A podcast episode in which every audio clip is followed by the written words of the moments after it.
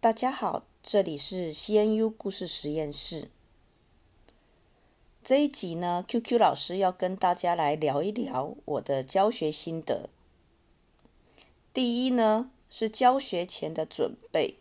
我想课程内容就不是我们在这一个节目当中的一个重点，因为这是一个新的课程，也是我第一次开。那第一件事情就是先定位。我们先把这个故事发想与脚本写作的课程呢，好，定位成一个在做游戏、动画、绘本之前的一个先修课程。那借由这个课程呢，我是希望能够翻转所谓的教学，因为在教学的当中呢，发现了一个很重要的问题，也就是我们讲的一些范例，其实在这一代的年轻人当中，啊，这一代我指的是零零后，我总感觉到有一种所谓的代沟。好，也就是说，我们举的例子对他们来讲，并不是他们生活当中，或者是在他们成长当中很重要的。所以，我们讲常讲的一些像《西游记》呀，好，那小人国啊，或是呃白雪公主，好，或者是一些经典的童话，安徒生童话等等。好，那对学生来讲，好像这些东西，并不是在他们小时候。呃，必备的。当然，每一个人的成长环境不一样，所以先辈的条件当然也就不同。那这些同学呢，对于这样的故事，他们其实是陌生的，反而是很多的呃故事的来源，或是他们成长的过程当中看的比较多的，反而是这些动画，好，尤其是日本的动漫。他们看了很多这样的一个故事或情节，那这些反而是我们呃这一辈好当老师的人缺乏的，因为我们大概在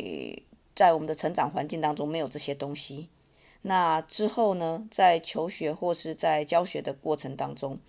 也接触的不够多，不够了解。好，所以我也是借由这个课程，让这些呃年轻的学子来提出一些范例。来缩短我们之间的一些呃所谓的代沟，好，或是我们呃之间就是每一代人不同的想法。另外呢，我当然希望在课程当中呢，好，每一位同学都能够设定他的故事要用在什么样的载体上面。好，因为用在不同的载体上面所需要的就就不太一样。好，如果他是用在绘本。那么可能在文字的精简上面，好，就会很重要。故事不需要长，好，但是每一个字都很重要。那如果它是用在游戏方面，它也许只是前面一个完整的故事，之后的故事要靠画面，好，要靠整个呃关卡，好，或者是游戏的机制来呈现。那当然，如果选择像电影啊、戏剧。那这个编剧的功力就要很强了，好，因为他可能每一个桥段或是每一个反转都很重要，所以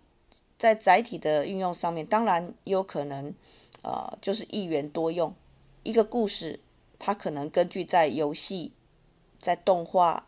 在绘本，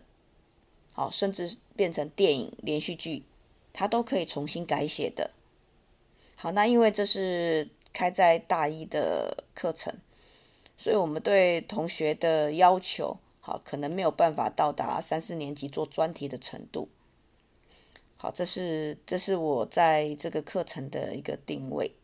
那因为这个不是文学课，我们没有办法要求每一个同学的文笔都写得非常的好。好，这一点确实对呃我们的学生而言是有困难的，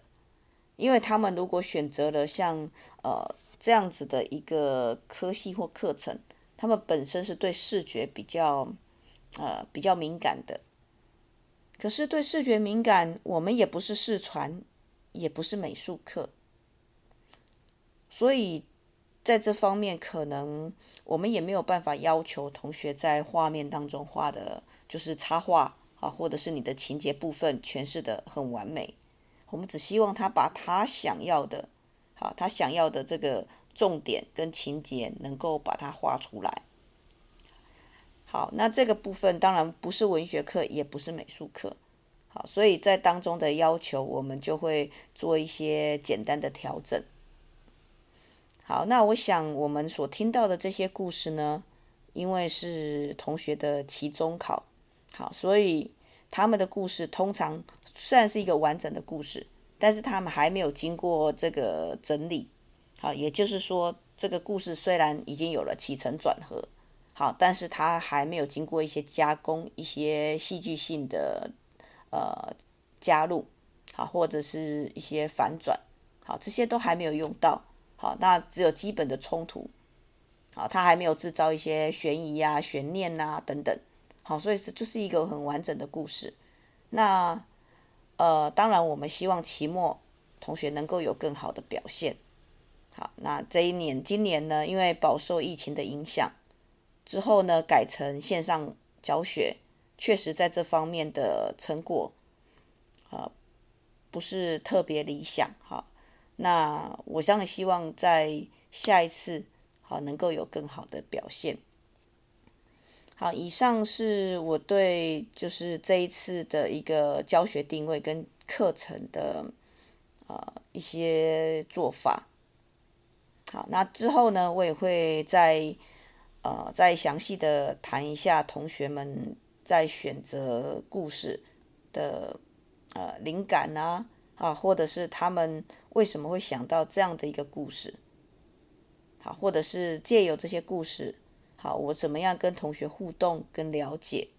好，那我们听到的就是在呃我们录制的现场，好，那我也请到几位值日生，好，那这些也是在课程定位的时候找到的一些像哦值日生，好，同学来协助。